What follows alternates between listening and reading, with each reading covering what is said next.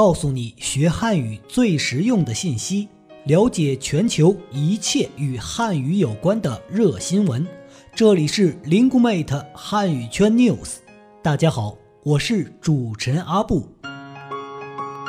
随着中国经济发展及国际影响力的不断提升，汉语成为一门热门语言，并在全球掀起了一股汉语学习的热潮。为准确把握全球汉语发展的脉搏，搭建一个链接汉语圈的快速通道 Lingumate 汉语圈 News 推出主题策划“链接汉语圈人物访谈”节目，将聚焦国际汉语传播的一线教师和知名院校机构的管理者和决策者，展示优质的国际汉语教学资源、最前沿的汉语教学经验。以及汉语传播的最新政策和服务信息。国际上对汉语的需求来自方方面面，有这样一些特殊的留学生项目，是跟外方或者中国的重要部门合作，根据对方需求制定特殊的培训计划。下面跟着北京外国语大学中文学院的梁冬梅老师。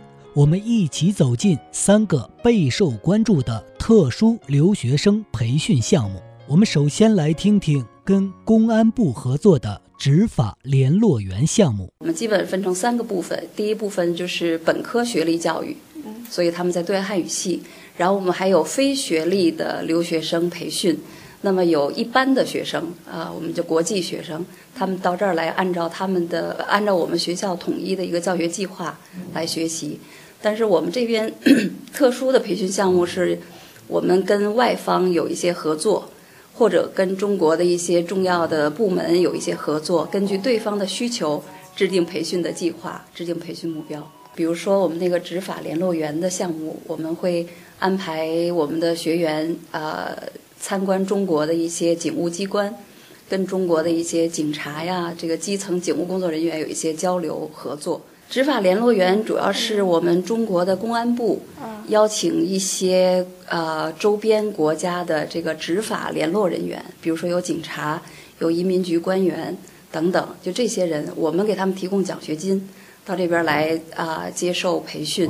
呃，一年以后他们回国，但是因为现在跨国的这个警务合作越来越多，所以这些人回去以后都是我们这个很好的这个助手或者说朋友。另外。北外与中国贸促会合作的欧盟经理人项目也颇有影响，以及欧盟科技人才项目。我们原来做过呃这个欧盟经理人培训项目，那个当时是影响比较大，是中跟中国的贸促会合作的。那些人都是来自欧盟国家的一些年轻的经理，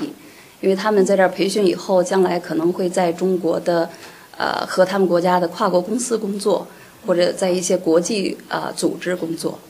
这是一个。另外，我们还有欧盟科技人才培训项目，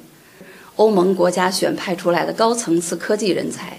在这儿培训以后呢，他们会和中国的大学或者科研机构搞一些合作科研研究。好，您刚才收听的是由 Linguemate 出品的汉语圈 News 特别节目。链接汉语圈人物访谈，更多汉语圈热话题，请继续关注我们的节目。拜拜。